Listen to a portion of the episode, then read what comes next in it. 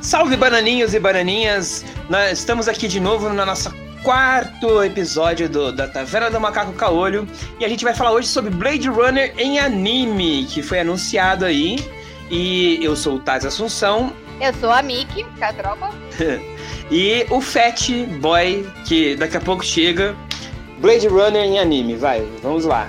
Bom, pra quem não sabe, tem três curtas sobre esse universo, né? É de um gênero mais ficção. Não é meu gênero favorito, deixando bem claro. Porém, a direção tá muito boa, né? Que para quem não sabe, tá? Quem não lembra, né? Talvez da do Aramar, é, ele dirigiu Evangelion foi foto pra cacete. Uh, e a, vai tá trazendo, né, esse anime. Uh, esse anime vai ter, contém três episódios, tá ali em média, que é o normal hoje em dia dos animes. Quem acompanha anime sabe disso, que entre. Geralmente é entre 12 episódios a, ou 24 fazem essa divisão. Tendo um. Vejo muito de 10 episódios também. Muito, assim, eu acho que tem bastante. Ultimamente não tem saído de 10 episódios. A não ser se for um fake hentai, que daí na temporada passada teve um 9. E ficou totalmente é, aberto aquela porra.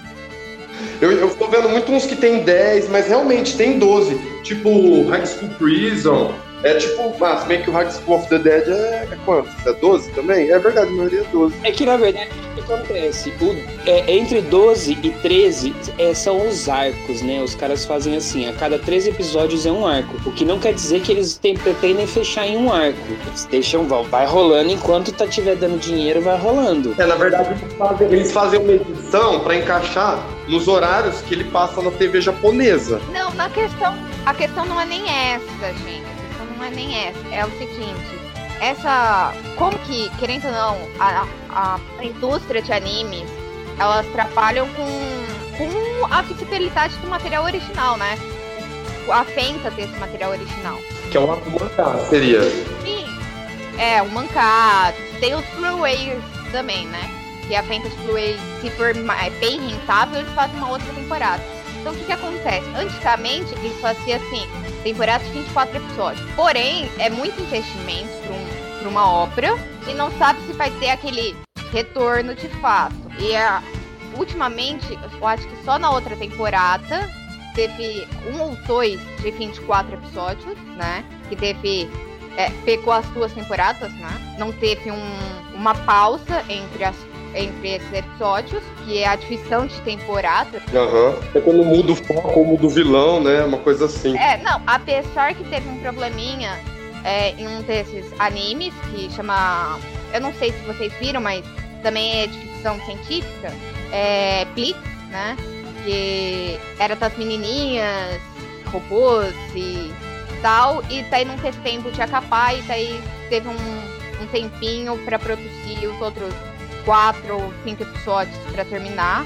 E teriam para estar esses 24 episódios porque foi muito rentável. Mas geralmente eles não têm esse ato. Então o que eles fazem? Eles pegam, eles tentam condensar a história em um arco de 13. Às vezes não é nem, nem o arco inteiro. É, eles cortam muita coisa. Pra tá. O que eu achei interessante que eu tô falando, é, geralmente o anime tem entre 20 a 25 minutos com, com a entrada, né, de a introdução e o final, né? E tem um comercial quando passa no Japão, no meio. É, não, sim, não, mas quando chega para nós. Não, mas eu falo assim, ele é produzido, ele não é produzido pro mundo, ele é produzido inicialmente é, no Japão. É, Tanto é, mas... que se no Japão não fizer sucesso, ele não. Ele não aí alavanca. Tá. Nesse, aí que tá. Ele vai ter 30 minutos e nesse vai ter distribuição mundial já, com os direitos da. da Crow, algo assim.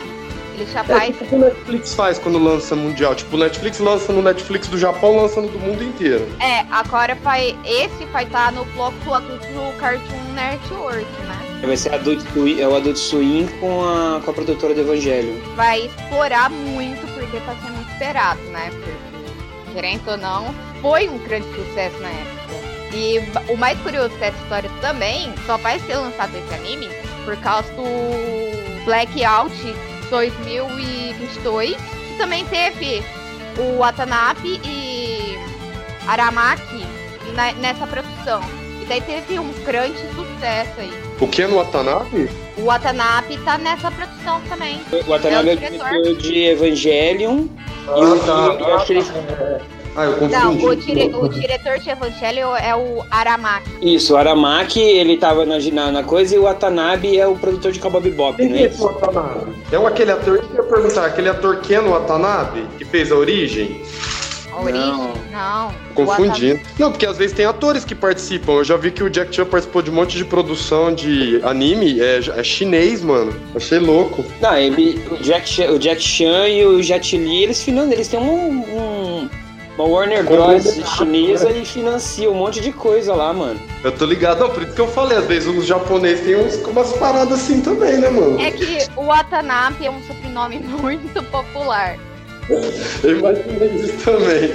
Tipo, Tanaka.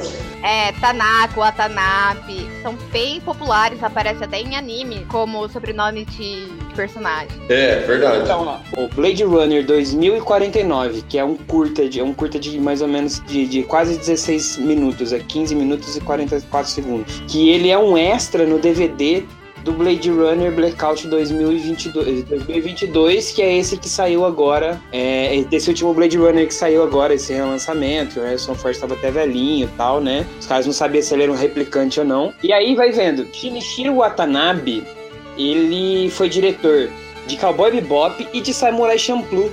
É, ele é o criador do Cowboy Bebop. Então, e aí ele tava na produção, ele, tava, ele dirigiu esse curta, gostou, teve uma repercussão legal, principalmente no Japão. Porque essas coisas é, futurísticas, steampunk, essas... Eu amo Samurai Champloo. Eu tô ligado. Mano, ele é tipo hip hop samurai, irmão. e é massa. O Samuel Jackson, não é isso? Não, o Samuel Jackson é no Afro Samurai. É. Mano, mas o, o Afro Samurai, eu entendi que ele foi uma coisa que eles ocidentaram o bagulho. Lá eles ocidentaram, só que só com o japonês, mano. Você vê que, você vê que o, o, o Mugen, ele é mais puxado pro chinês do que pro japonês, mano. Até no jeito de lutar, ele usa Kung Fu e o caralho. É, então. E eu acho que, que é isso, assim.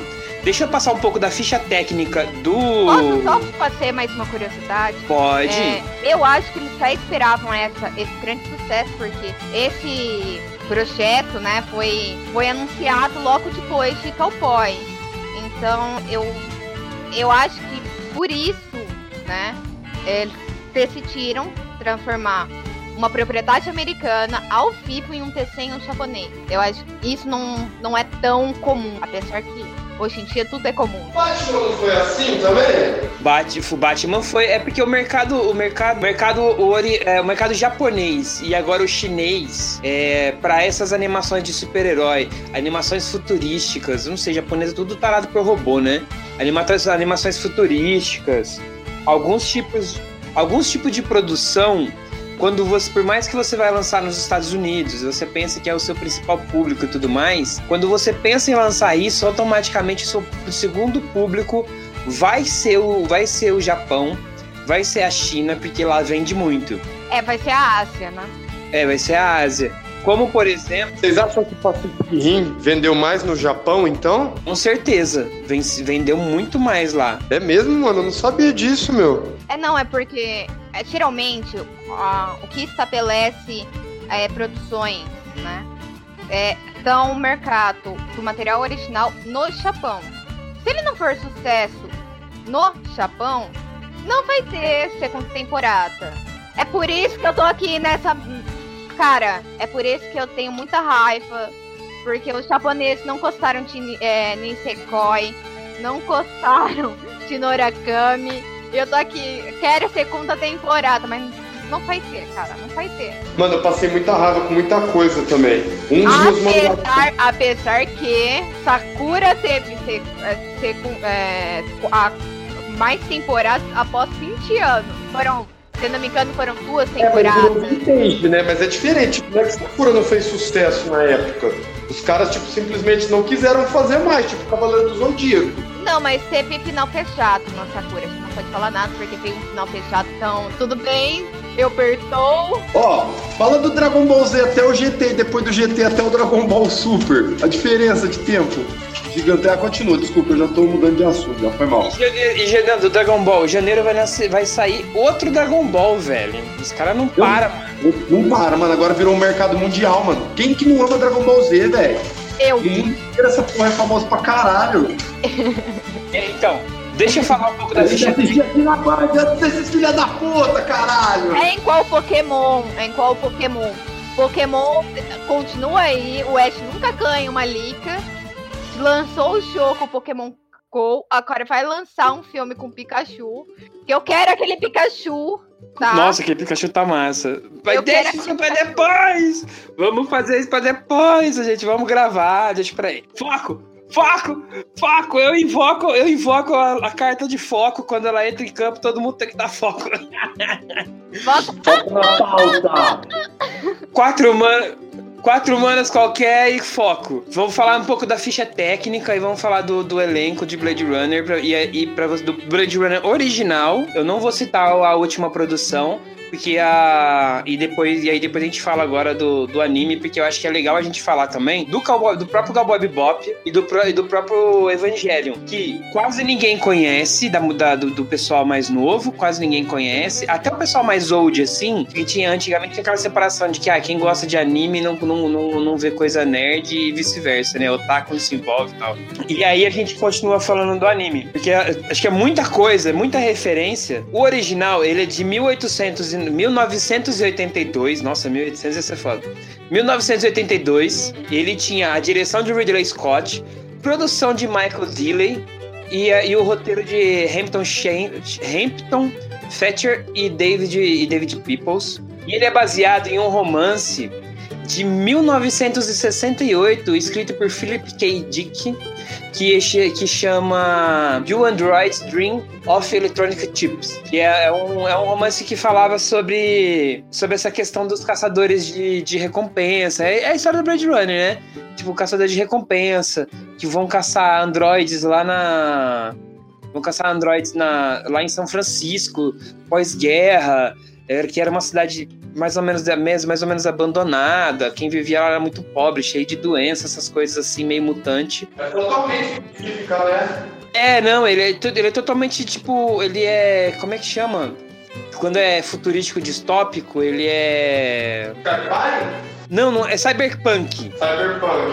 Cyberpunk costuma ser apocalíptico. É, mas então, mas o apocalipse não necessariamente precisa ser uma, uma guerra nuclear, alguma coisa que acabou assim. Até porque os cyberpunks eles nem. Mano, o que, que acontece? O negócio do cyberpunk é os caras provocar a anarquia numa sociedade que já é anarquista, entendeu? Por isso que é o termo cyberpunk. Quando é, tipo, organizado, tem um comitê, um governo, alguma coisa desse tipo, duplo aspecto, eu acho. Mas eu não tenho certeza não, viu, tá? Eu não tenho certeza. Eu, posso Eu acho, não, acho que cyberpunk não é o termo certo, é steampunk, talvez, sabe? O termo correto? Pode ser, pode ser.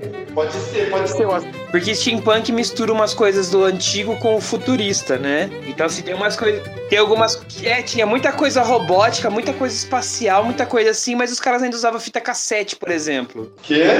Os caras no filme do Blade Runner original de 82, eles usavam, por exemplo, fita cassete. E aí, você, mas você tinha, tipo, carro que voa, você tinha um monte de outras coisas. Os cara, aí os caras usavam uns guarda-chuva meio diferentão. Eu acho que, tipo, era uma, na verdade, é uma vertente, é uma vertente nova que eles estavam lançando de ficção científica. Não existia ainda uma classificação certa.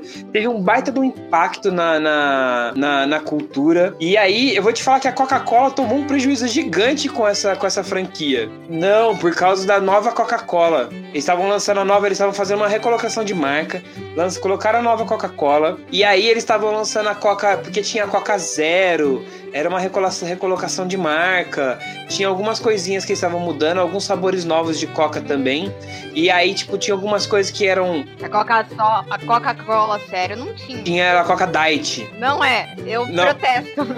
Coca Zero é e Coca Diet é, é, diferente até no gosto, na, na, na, fórmula, na diferenciação de sódio.